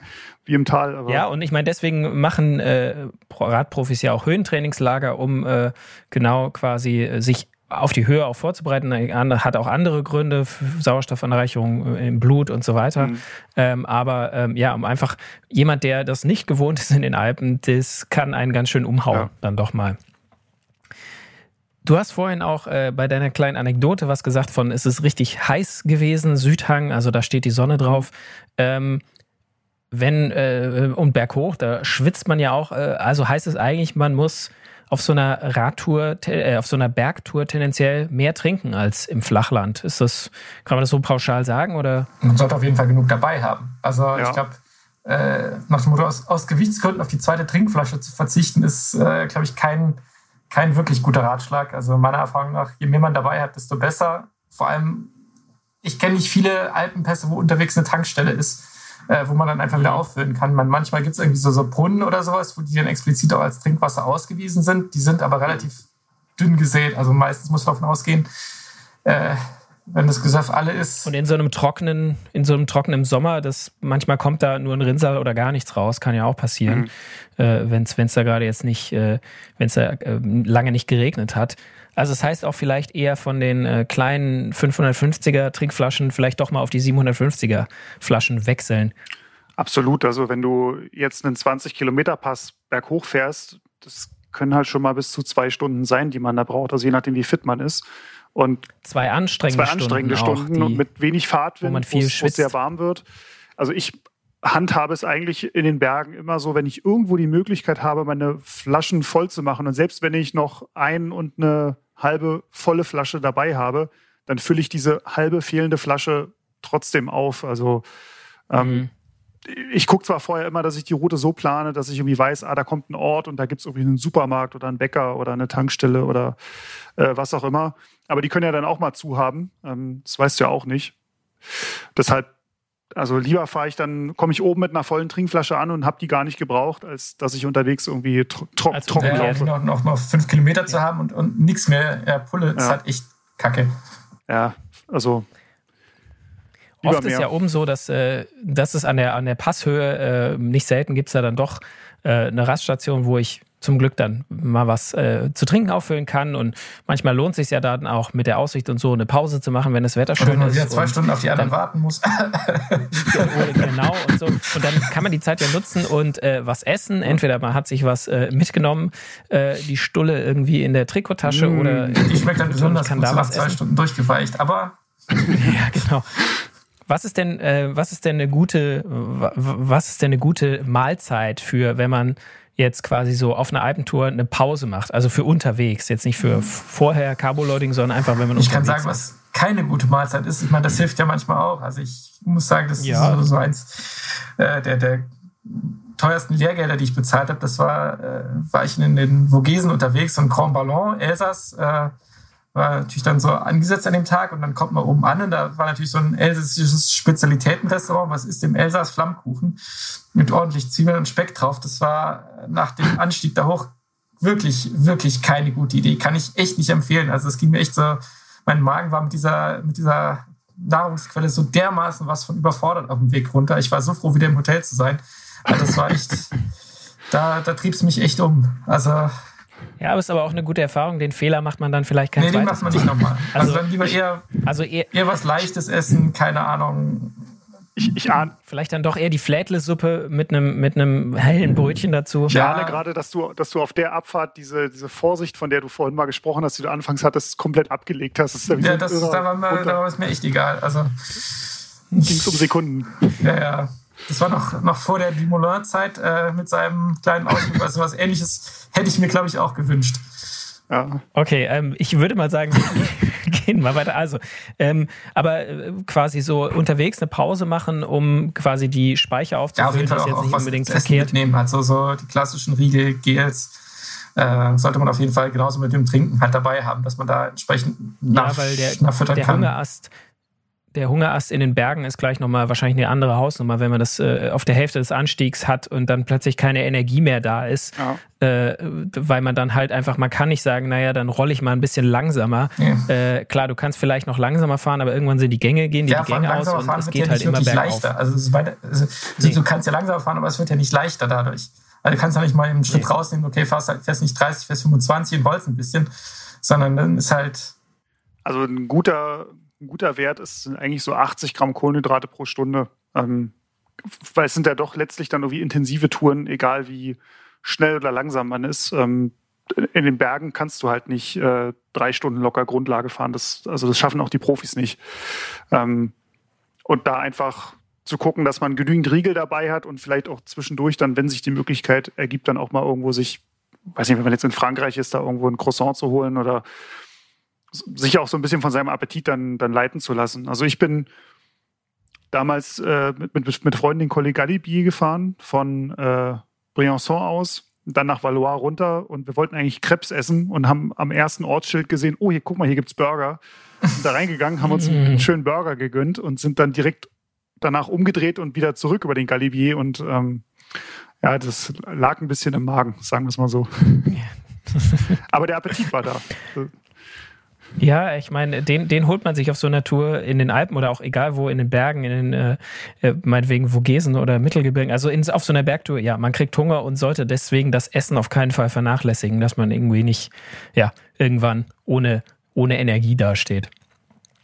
Ähm, wir hatten es vorhin schon mal, aber lass uns noch einmal kurz über wir haben jetzt viel über das Hochfahren und Pacing und Ernährung und Energie und so, aber es geht ja auch irgendwann wieder runter. Und Erik, du hast gesagt, das ist quasi für dich die Belohnung ähm, für das Hochfahren, ist dann das wieder runterfahren. Ja. Ähm, aber was gibt's denn da, äh, was gibt's denn da noch so? Habt ihr noch ein paar Tipps für die Abfahrt, die ja, die ja auf jeden Fall kommt bei so einer Bergtour? Ich glaube, was wir auch am Anfang schon gesagt hatten, einfach Vorsicht walten lassen und da eigentlich genau wie berghoch sein eigenes Tempo fahren. Und wenn das halt irgendwie ein 40er Schnitt ist, dann ist es ein 40er Schnitt. Und wenn man irgendwie meint, man kann jetzt da auf dem Oberrohr liegend irgendwie noch mittreten, ähm, ja, dann soll man die Leute, die das machen wollen, fahren lassen. Also ähm, mhm. Also ich muss sagen, diese, diese neue UCI-Regel, dass dieser Super-Tack, also diese Position auf dem Oberrohr äh, verboten worden ist, ja, kann man sich drüber streiten. Was ich sagen muss, ich würde sie lieber unter Hobbyfahrern verbieten lassen, mhm. wenn ich ehrlich bin, weil ich habe auch äh, im Bekanntenkreis einige, die denken, auch auf jeder Abfahrt müsste man dann den äh, Supertag wählen und ich fahre dann meistens hinterher und, und mir wird ganz schummrig, wenn ich die da so wackeln sehe und äh, vor der Kurve sich erst wieder ausfädeln, unterm Sattel da hervor. Ähm, also ja, kann man machen, wenn man es unbedingt möchte, ist ja mm, als Privatfahrer nicht verboten, aber ja, man sollte Vorsicht walten lassen, sich von den Schnelleren nicht verleiten lassen, das äh, sehe ich ganz genauso. Denn äh, ja, die eigene, die eigene Fähigkeit entscheidet über das Tempo und nicht die der. Ja, wobei ich auch noch einwerfen möchte, ich meine, bei seinem Hausberg kennt man die Abfahrten ja in der Regel und weiß, wo äh, auf der Straße liegt, wo ein Schlagloch ist, wo, keine Ahnung, eine Kurve sich auf einmal zuzieht oder sonst irgendwas oder vielleicht sogar eine Baustelle ist äh, Pässe in den Alpen sind meistens auf Abfahrten oder Straßen, die man jetzt nicht aus dem FF kennt. Und wo ich die Erfahrung gemacht habe, da lohnt sich halt schon das klassische auf Sicht fahren. Also es ist dann eben nicht mit 80 um die Kurve, wo man nicht einsehen kann, weil ich habe es dann auch schon gehabt, dann ist halt auf einmal hinter der Kurve eine Baustelle. Dann steht dann ein Bagger oder ein Bus wartet, weil da eine Engstelle ist und kommt Gegenverkehr und dann, wenn auf einmal hinter so einer Kurve ein Bus auftaucht, hm. du bist halt nicht innerhalb von 10 Minuten am Stehen, wenn du auf 8 auf 80 Sachen bist. Also da ist der, da ist der Flammkuchen ein kleines der Flammkuchen das kleinste Problem. Ähm, also da deswegen und das kann halt immer passieren und mit sowas muss man rechnen. Und dann du hast halt nicht immer die Möglichkeit, ah, dann weißt du eben mal kurz auf die Wiese aus oder so, wenn es ganz arg kommt, sondern ist halt keine Wiese, sondern 50 Meter Abhang und eine ja, ich meine, man kennt ja alle diese kleinen knöchelhohen Steinchen, die dann sozusagen die Straßenbegrenzung sind. Mhm. Äh, und und wie gesagt, auch, auch, auch Schotter irgendwie, dass dann irgendwie von einem Auto vorher irgendwie so kleines Steinchen irgendwie auf die Straße geschmissen worden sind, die sind halt auch extrem blöd, wenn du gerade in dem Punkt anbremsen musst. Also von daher mahne ich da auch immer nur so ein bisschen, bisschen Vorsicht an, weil es, es geht ja nun mal bei uns um nichts. Also ob ich jetzt zehn Sekunden schneller oder langsamer unten bin, ist ja völlig Wumms. Hauptsache, ich komme in einem Stück unten an. Ähm, ich mache es tatsächlich auch immer so, dass ähm, ich wenn ich jetzt in den Alpen unterwegs bin und die, die Gegend ja sowieso jetzt nicht so super gut kenne, sondern nur von der Landkarte, dass ich dann mir immer vorher die Route irgendwie auf Strava oder Komoot äh, gebaut habe und auf, dem, auf meinem Bahoo dann habe, dass ich dann wirklich oben vor der Abfahrt sogar auf die Seite mit der Karte schalte. Mhm. Und dann, klar, sollte man immer in erster Linie vorausgucken, aber wenn jetzt doch mal eine Gerade kommt, wo ich sehe, so die nächsten 100 Meter ist nichts, dann gucke ich mal kurz runter, wie sehen denn die nächsten drei, vier Kurven aus? Machen die irgendwie zu? Kommt da eine Haarnadel? Ähm ich wollte sagen, kommen da drei Serpentinen genau. ineinander oder sind es drei Kurven, die eigentlich fast gerade weitergehen? Genau, das, das hilft eigentlich auch immer ganz, ganz gut, um so ein bisschen zumindest zu wissen, was da gleich passieren könnte. Also äh, ich bin mit Freunden zusammen eine Abfahrt runtergefahren. Der eine hat mich auf dem Oberrohr liegend überholt und nach der nächsten Kurve stand er auf einmal rechts in der Wiese, weil die Kurve halt zugemacht hat und er das halt überhaupt nicht äh, gesehen hat. Und ich hatte das so dem auf dem Bahoo schon gesehen, ja, die, die sieht schnell aus, aber die macht hintenrum, wird die immer enger. Ja, kann, kann auch böse ausgehen, wenn da keine Wiese, sondern irgendwie eine, eine Schlucht ist. Dann ist das aber auch äh, gleich eine, äh, eine, wie soll ich sagen, gute Überleitung für äh, die Fahrlinie, ähm, mhm. dass man eben Kurven auch nicht schneidet. Wie gesagt, also wir haben es jetzt ein paar Mal schon gesagt, es geht ja um nichts, ähm, aber ähm, vor allem auch auf äh, engeren Straßen, die jetzt nicht unbedingt ein Mittelstreifen, also wo ein Mittelstreifen ist, bleibt man natürlich auf seiner Seite und möglichst nicht am Mittelstreifen dran. Und auch wo es keinen Mittelstreifen gibt, ja, da bleibt man auch äh, so gut es geht auf der eigenen Seite. Klar, da man sollte nicht quasi auf der weißen Begrenzungslinie fahren, die dann vielleicht und am Ende noch irgendwie in den Graben rutschen, weil man zu weit außen fährt. Ähm, aber ja, es ist, äh, es lohnt sich nicht quasi in eine nicht einsehbare Kurve quasi die Kurve zu schneiden und äh, ja, weil selbst wenn da von vorne keiner kommt, vielleicht war hinter einem ein Motorrad, was man nicht gesehen hat, das da gerade überholen wollte, auch nicht unbedingt die beste Idee, sage ich mal so, äh, von den von einem Motorradfahrer dann, aber sowas kann halt immer passieren und man hat es nicht in der Hand. Deswegen schön auf der eigenen Fahrspur bleiben und äh, keine, keine Experimente. Und äh, auch was ich immer mal wieder gesehen habe, was ich wirklich, wirklich, wo ich von mich wirklich nur abraten kann, es kann immer passieren, dass vor allem ein langsameres Auto ist oder sogar ein Reisebus, die bergab tatsächlich oft mit Rennrädern nicht mithalten können. Mhm. Selbst Motorradfahrer können am, habe ich schon erlebt, die fahren das Stilfster Joch äh, so langsam durch die Kurven, wenn es so beladene Touring-Motorräder sind vor allem, dass du da als Rennradfahrer richtig, richtig langsam hinterher eiern musst. Dann einfach, da hilft's, an Straßenrand fahren, vielleicht mal fünf bis zehn Minuten warten, wenn man unbedingt äh, schnell fahren will oder halt hinten dran bleiben, aber möglichst keine Autos, Busse, Motorräder überholen, äh, da hat man nichts von. Am Ende fühlen die sich noch irgendwie provoziert und überholen einen dann auf der Geraden wieder, ähm, weil da sind sie tatsächlich schneller und die können auch äh, besser bremsen. Also äh, wenn da vor, einen, vor einem vor einer Kurve ein Auto in die Eisen geht, da hast du als Rennradfahrer selbst mit Scheibenbremsen wenig Chancen, da ja, auch nicht zum Stehen die zu kommen. meinen, irgendwie auf den, den geraden Stücken da irgendwie fünf Meter im Windschatten von einem Auto herfahren zu müssen. Du siehst ja immer wieder solche, solche Chaoten. Also da ist echt so, wo du denkst, so, äh, geht's noch? Also da also ich, ich auch echt nur nur vor, vor, vor warnen sozusagen. Und ähm, ja, auch was du meinst, Autos überholen, das ist, ich meine, das ist halt auch das Problem, wenn du irgendwie am stillsten Joch bist und stehst hinter einem Bus und dann hältst du an, machst fünf Minuten lang schöne Fotos willst losfahren, dann kommt direkt der nächste. Ich meine, das ist dann immer so dieses Fluch und Segen von den berühmten Pässen. Du hast halt da teilweise echt auch viel Verkehr mitunter. Ich meine, damit muss man dann einfach auch klarkommen. Deswegen lohnt es halt immer zu sagen, okay, in Stilfze Joch oder auf Mallorca in Zacalopa nehme ich halt nicht gerade zu den Stoßzeiten in Angriff, sondern dann versuche ich früh am Morgen da zu sein oder gut, später am Abend ist jetzt vielleicht nicht die allerbeste, aber sozusagen nicht, nicht am, am Pfingstsonntag sozusagen da hochzufahren, sondern halt dann mhm. in der Woche morgens, wo man sagen kann, okay, dann ist halt einfach ein bisschen weniger los. Ich habe auch die Erfahrung gemacht, dass in den Bergen so ganz oft die, die einheimischen Autofahrer oder auch Bus- oder, oder, oder äh, sagt man so, so Lieferwagenfahrer, dass die auch viel gucken, was um sie rum passiert. Und wenn die merken, ich habe da gerade einen Rennradfahrer an der Stoßstange kleben, dann fahren die auch mal rechts ran, wenn sich die Möglichkeit ergibt und lassen sich vorbei. Also das erlebt man da Ist ganz, mir auch ganz schon oft. passiert, ja, ja. Ja. Genau, aber jetzt haben wir, bevor wir jetzt weiter über äh, irgendwie Unfälle und die Gefahren des Bergfahrens reden, wir wollen den Leuten ja Lust machen. Ähm, es gibt noch so, ja, für viele, wir haben es am Anfang schon gesagt, so in den Alpen zu fahren ist für viele oder über so bestimmte Pässe zu fahren ist für viele so ein, so ein, so ein Punkt auf der Liste, den man abhaken muss. Ähm, dazu gehört auch eine, ja, wie soll man sagen, Sonderform des Fahrens in den Bergen, nämlich, ähm, oder zwei, würde ich fast sagen. Also Königsdisziplin, würde ich sagen, ist der Alpencross. Also einmal mit dem Rad, ähm, manchmal sogar mit Gepäck oder auch ohne, ist ja egal, aber einmal von ja, Nord nach Süd oder Süd nach Nord meinetwegen über die Alpen zu fahren. Ähm, das ist so für viele, ja, das ist so einmal, muss man im Rennradleben einmal gemacht haben.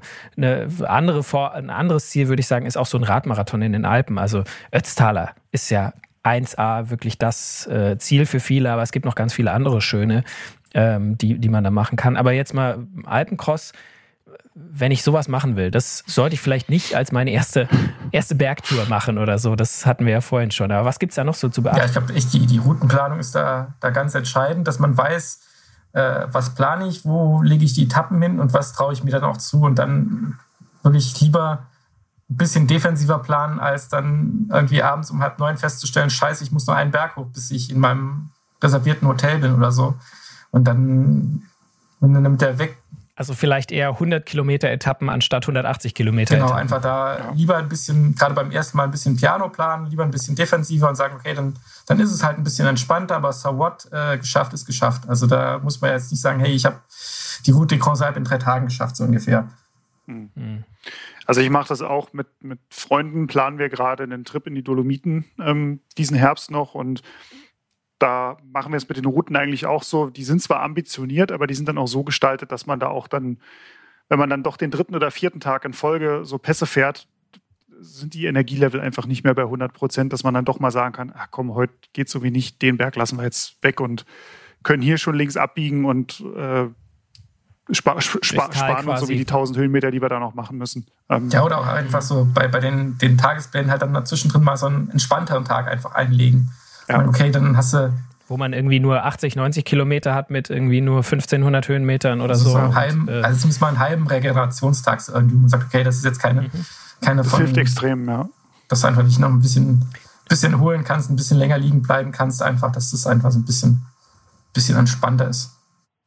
Ich glaube, spannend wird es dann auch bei der Frage, wie machst du es mit dem Gepäcktransport? Also mhm. wenn du natürlich irgendwie feste Hotels hast, wo jetzt irgendwie ein Veranstalter dir deine, deinen Koffer mit deinen äh, trockenen Klamotten hinbringt, dann bist du natürlich ein bisschen auch gezwungen, irgendwie zu dem Hotel zu kommen. Ähm, aber wenn du natürlich mhm. jetzt irgendwie selber das am Rad hast, ähm, bist du wahrscheinlich da ein bisschen freier in deiner Entscheidung und kannst vielleicht auch spontan mal umswitchen, wenn du jetzt nicht schon das Hotel für heute Abend äh, gebucht hast. Ja, das, das ist eher spontan machst. Ja, zweischneidiges Schwert. Ich hatte, hatte beides schon. Also die, die Luxusversion, die wir mal hatten, war, war bei der Route Grand Alp, da hatten wir tatsächlich ein Begleitfahrzeug. Das ist natürlich so die, die, die Sternchenlösung, wenn du jemanden hast. Das auch quasi unterwegs, ja, der unterwegs ist sozusagen Strecke abgefahren. Das war meine Mutter damals, äh, die hat dann angehalten und dann immer, wenn wir vorbeikamen und was gebraucht haben, war natürlich super.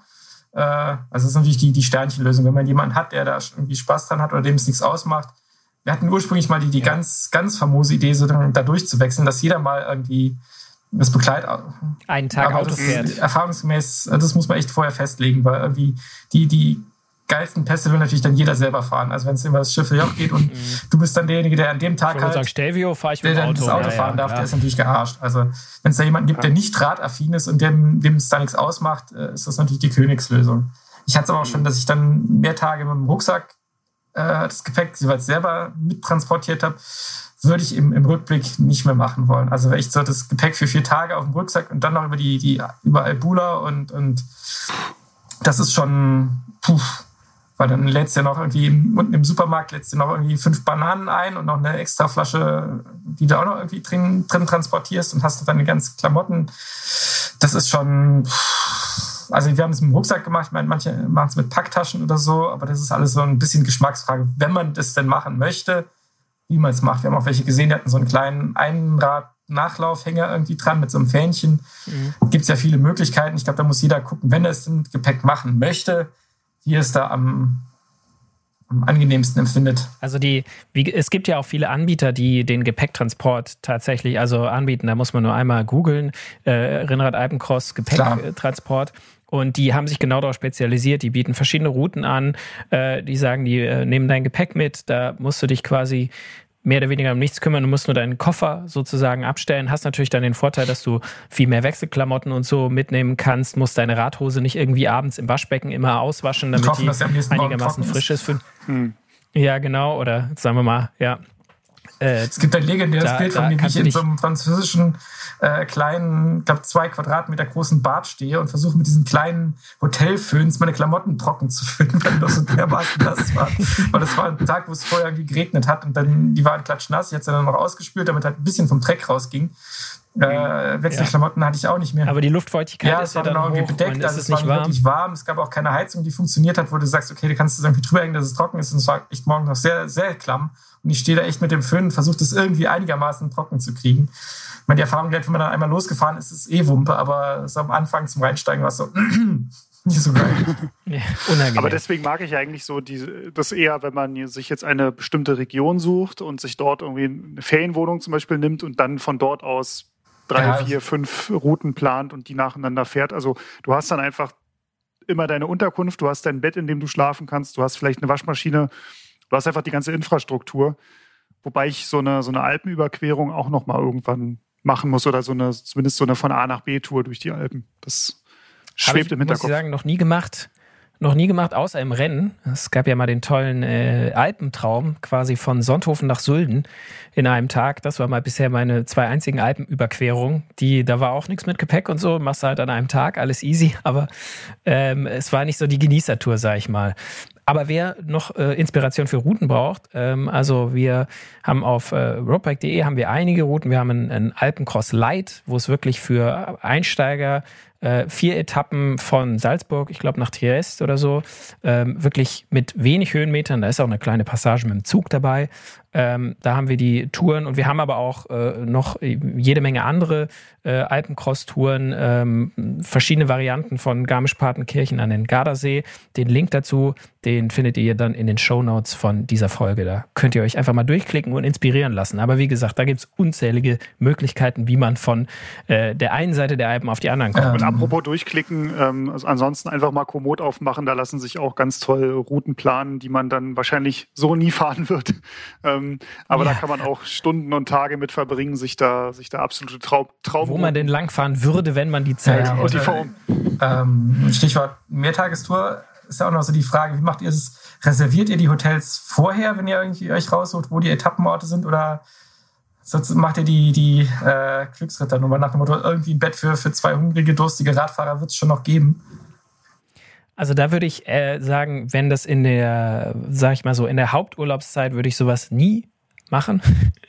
Also da würde ich sagen, das, äh, das würde ich nicht riskieren, weil am Ende irgendwas frei wahrscheinlich ist immer, aber es ist die Frage, wie viel man bereit ist zu zahlen, beziehungsweise wie viel man hat oder dafür zahlen kann. Weil also, dass es in irgendeinem Luxushotel vielleicht noch zwei Zimmer gibt, äh, die dann am Ende auch noch nicht mal gerne sehen, wenn man das Rad irgendwo damit reinnimmt äh, und das irgendwie in, den, in die Tiefgarage verbannen wollen. Also das kann einem schon dann halt mal passieren. Deswegen würde ich, wenn es in der Urlaubszeit ist, würde ich immer sagen, es äh, lohnt sich da, sich was vorher zu reservieren. Oder ja, und dann muss nur im, im selben Tal irgendwie ein Radmarathon an dem Wochenende das stattfinden. Muss nicht mal Radmarathon ich sag mal, versuch mal. Ich hatte ja, mal die, ja, kann ich in der Anekdote beisteuern, die war nämlich in der, die Route Consat, die wir damals gefahren sind, die war jetzt in der Vorsaison, also war noch nicht französische Ferien, aber dann war in dem einen Zielort, wo wir hin wollten, dann irgendein Bull-Festival, was kein Mensch auf dem Schirm hat, aber wahrscheinlich so in den, den Westalpen sozusagen das größte Bull-Festival überhaupt ist. Sprich, in dem Ort und in sämtlichen Nachbarorten war halt alles belegt. Dann stehst du halt dann auch ja. da. Gut, wir hatten halt die, die glückliche Situation mit dem Begleitfahrzeug, da konnte man dann tatsächlich noch ein bisschen weiterfahren. Aber wenn du auf deine Räder angewiesen bist und sie sagen, ja, hier äh, das nächste Hotel, wenn die dann so nett sind und rufen für dich mal rum bei ihren Kollegen, das ist 20 Kilometer weg und dazwischen ist noch irgendwie ein, so ein Drecksanstieg von billigen 500 Höhenmetern, den du dann aber erstmal fahren musst. Nach 150 das Kilometern, um wo du eh schon Uhr, bei bist. Äh, ohne Abendessen ja, kann das noch ja, Ja, die Küche hat nur bis neun auf und es ist dann acht, so ungefähr. Und dann kommst du da am nächsten ja, Ort dann. an und dann ist aber immer so ein Jedermann-Rennen und dann fragst du, was ist denn hier los? Und dann sagen die, ja, nennt sich Tour de France. genau. Kann auch passieren. Ja. Das ist natürlich die Königsdisziplin, wenn man das schafft, irgendwie die eigene Alpentour irgendwie mit einer Tour de France-Etappe äh, zu, zu verbinden. Ja. Also ähm, Radmarathon haben wir, ist auch für viele so ein, ein Ziel und auch da, eigentlich haben wir das meiste schon gesagt, was die Vorbereitung angeht.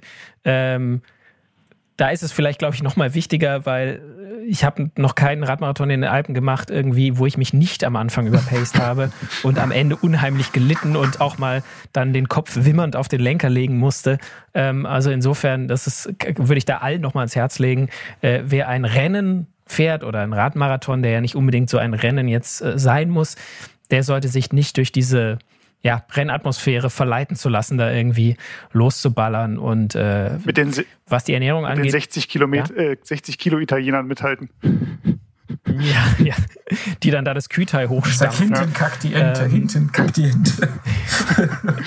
und äh, was die Ernährung angeht bei so einem Radmarathon, das ist, da ist man ja meistens fein raus, weil es da die Verpflegungsstationen gibt, aber auch da sollte man vielleicht vorher mal gucken, was wird denn da angeboten? Ist die nächste Station irgendwie eine, wo es nur Wasser und ISO gibt? Und äh, ich bin dann der letzten aber vorbeigefahren, weil ich dachte, ich habe keinen Hunger. Ähm, das war aber ja, der letzte. Und, und äh, was für Genau, das war die letzte vorm Ziel. Äh, und was ist halt für, für, was da angeboten wird. Manchmal wird das ja von einer Marke gesponsert, von der man weiß, ja, das verträgt man oder verträgt man nicht. Und mhm. da, dann muss man da halt entsprechend vielleicht selber was einpacken. Zum Abschluss hätte ich noch eine Frage an euch, nämlich, oh. also ihr wart ja beide schon in den Alpen unterwegs, mal mehr, mal weniger, aber was ist denn euer, sag ich mal, euer, euer schönstes Passerlebnis. Das kann ein, einfach eine tolle Aussicht sein, tolles Wetter. Das kann aber auch, also ich, äh, es kann auch ein quasi schlimmes Erlebnis, was im Nachhinein dann schön geworden ist durch die, durch die Legende, die sich darum wankt sein. Also, oder einfach der, der, ja, der Berg, der, der, der euch am meisten begeistert hat in den Alpen. Ich fange mal, fang mal vorne an. Ähm, das ist gut, da habe ich Zeit nachzudenken. Hast du Zeit nachzudenken? Ähm, du hast gerade schon so Fragend geguckt, deswegen dachte ich, ich, ich fange mal an. Ähm, also schönstes Erlebnis oder schönster Pass, ich habe es schon bei unserem Italien-Special gesagt, für mich der Colle del Finestre mit dieser Schotterstraße, das fand ich total genial, das hat riesen Spaß gemacht. Ich hatte vorher einen riesen Bammel vor dem, vor dem Berg, weil das halt irgendwie doch 1700 Höhenmeter Höhenunterschied sind. Ähm, und das halt so durchschnittlich, ich glaube, 9 Prozent und das halt gleichmäßig. Also du musst da wirklich von Anfang an dein Tempo fahren. Aber dadurch, dass ich das dann doch ähm, mich versucht habe, da gut zu pacen, hatte ich oben raus halt dann doch noch so ein bisschen die Luft, um das, um das zu genießen und diese, diese Schotterstraße zu fahren. Ich glaube, das schlimmste Erlebnis in Anführungsstrichen neben diesem ersten Tag, wo ich zum Schluss den Col de Lotaré hoch musste, ähm, war, mhm. Ich glaube, sogar einen Tag danach der Col d'Isoire, den ich von Süden her gefahren bin. Und da hatte ich nämlich auch dieses Phänomen, ach, es war ja gar nicht so heiß und oben zog es sich so langsam zu, ach, das ist ja schön, schwitze nicht so. Ähm, ja, in der Abfahrt fing es dann an zu regnen und wir hatten fünf Grad. Also ähm, das war eine einzige Schlotterpartie und wir sind dann so irgendwann durch, durch einen Ort gekommen nach der Hälfte der Abfahrt, wo ich echt so links und rechts geguckt habe, ob irgendein Haus eine Tür offen steht, dass ich mich da mal kurz reinsetzen und wärmen kann. Ähm, war leider nicht so. Das musste ich dann weiterfahren. Aber das ist so ein, Erlebnis äh, von, ja, wie soll ich das sagen, das, das will ich einfach nicht, nicht nochmal haben müssen. Jetzt hatte ich jetzt Zeit äh, nachzudenken. Dann, ja. ja, Moment, dann mach ich mal weiter, weil dann kannst du noch ein bisschen länger. Ich unter Druck gesetzt ja, genau. Vergiss da schon wieder die Hälfte. Vergiss es schon wieder. ähm, also ich muss sagen, äh, mein beeindruckendstes und auch, es war ein, ein schönes und nicht so schönes Erlebnis in einem war tatsächlich der erste Alpentraum, was auch gleich meine erste Alpenerfahrung war sozusagen. Und äh, da war ich auch, äh, habe ich auch schon im Heft drüber geschrieben. Also ich hoffe, ihr, ich langweile euch jetzt nicht zu sehr, aber es war so der letzte Berg. Da ging es dann nochmal ja schön über äh, Richtung Umbral auf den äh, Stelvio hoch, also von der ja, Nordwestrichtung so ein bisschen und äh, dann hinten die schönen Serpentinen runter und äh, am, an der letzten Verpflegungsstation vor, dann vor den letzten paar hundert Höhenmetern vorm, vorm Stilfser Joch war dann äh, die Verpflegungsstation nochmal und ich äh, aß da so und trank und dann sagte mir einer so, ja, jetzt muss aber bald mal los und ich so, ja, warum denn? und ja, du hast jetzt noch eine halbe Stunde bis zum Zeitlimit oben am äh, Stilfser Joch und ich so, also war mir überhaupt nicht bewusst, äh, natürlich nicht so toll vorbereitet. Ich bin dann da hochgestiefelt und war dann oben zehn Minuten vor Cut-Off quasi. Den Kommen hast du bis heute? Der, leider nicht. Also es war, es war in meinem, meine Anstrengung war äh, überirdisch, aber die Zeit war unterirdisch. Aber äh, ich war dann da oben und dann die Sonne ging auch unter und das war auch der Grund für diese Cut-off-Zeit, dass man halt nicht die Leute da in der Dunkelheit runterfahren lassen mhm. kann. Ähm, und ich hatte es aber geschafft und konnte dann die Abfahrt, ja, nicht so richtig genießen, aber mit dem Gefühl so, boah, ich habe es geschafft und auch an der letzten Verpflegungsstation komme ich noch zeitig vorbei und, und kann noch offiziell ins Ziel fahren dann nach Sulden hoch. Das war schon ein, ja, ein, ein schlimmes, aber auch tolles Erlebnis und äh, das werde ich auch nicht vergessen. So. Jetzt so habe ich jetzt hab ich geschafft, mir alles zu merken. Also dann, dann schieße ich mal in meinem schönsten vor. Das war, wie gesagt, eine, auch einer meiner ersten Alpenerfahrungen, war ja die schon, glaube ich, zweimal erwähnte Route Grand Saib, wenn man da äh, vom, also grob gesagt, führt die ja vom Genfer See bis ans Mittelmeer bei Menton, Nizza da unten. Und ich weiß noch, wie wir äh, dann, ich muss mal überlegen, der letzte Pass, ist das der Col de Turini oder der Col de Sama? Turini-Pass ist der letzte, der sozusagen vor, vor Nizza da unten ist. Äh, ich sage es jetzt einfach mal, wer, wer mich des Besseren belehrt, äh, soll es tun. Äh, auf jeden Fall gibt es dann irgendwann eine Kurve, wo man rumkommt und sieht dann zum ersten Mal nach äh, zig hundert Kilometern und zig Höhenmetern so das Mittelmeer, wo man dann so hinten raus sieht, okay, jetzt, jetzt hast du es geschafft, jetzt kannst du noch dieses Tal runterballern bis, bis nach Menton.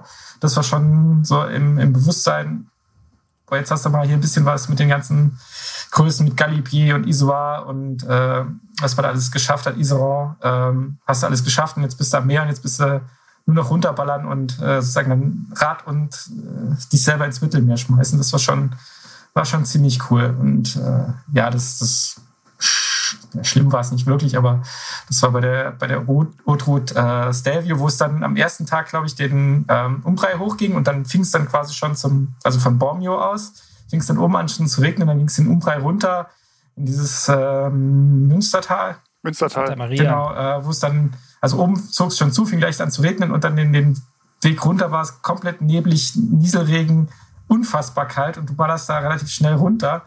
Und äh, ich habe mich noch nie so auf den Berg gefreut, weil du fährst ja von, von Prat wie das Schiff ja hoch. Und denkst, dann wird es dir endlich wieder warm, weil es echt so unfassbar kalt war. Das war schon so, wo mhm. ich dachte, boah, und dann bremst du da runter und ich war so froh mit meinen Scheibenbremsen, dass du wenigstens, okay, du musst jetzt keine Sorgen machen, dass du nicht bremsen kannst, aber so, so im, im, im Nieselregen, Nebel, Dunst da Straßen runterzufahren, die du nicht wirklich, also sah das Rücklicht des Vorausfahrenden aber das war dann so 100 Meter weg und du fährst halt in diesen Berg und da war ich echt froh, als ich dann unten war und es flacher war und dann echt so, jetzt, jetzt Berg hoch, yay, es wird, es wird wieder warm. Wir hörten irgendwann auf die Zähne aufzuklappern, weil ich so, was er schon mal, schon mal hat, wenn es dann echt, echt frisch wird. Aber also ich weiß schön. ja nicht, wie es euch geht, aber ich, also äh, trotz dieser, trotz der äh, irgendwie schönen und auch gleichzeitig äh, grauslichen äh, äh, Erlebnisse und Erzählungen, ich hätte jetzt wieder richtig Bock auf in den Alpen zu fahren. Also, ja, dann dann hoffe, würde ich sagen, mach, ich hoffe, machen wir jetzt Schluss und setzen uns ins Auto, oder? Ja. ja wir sehen genau, uns also, ich meine, ja, äh, Wer zuerst oben ist. Juhu, ich bin schon oben. Ähm, ich hoffe, ich hoffe ähm, euch hat's, euch Zuhörerinnen und Zuhörern hat's auch so Spaß gemacht und ihr habt jetzt Lust, ähm, auf das Fahren in den Bergen. Ihr könnt uns ja mal schreiben, ob ihr quasi für dieses Jahr so eine Tour plant oder ob ihr schon mal so eine richtig, richtig geile Tour gemacht habt, die ihr gerne mit den Hörern und Hörerinnen teilen wollt. Also irgendeine Empfehlung, ein Geheimtipp, den äh, vielleicht äh, viele noch gar nicht kennen in den Alpen oder in auch irgendwelchen anderen Gebirgen. Also Pyrenäen sollen ja auch da sehr schön sein. Da ich unfassbar gerne immerhin. Ähm, mhm. Sind halt ein bisschen ja, weiter weg also als die Alpen. Für, für den nächsten Podcast dann.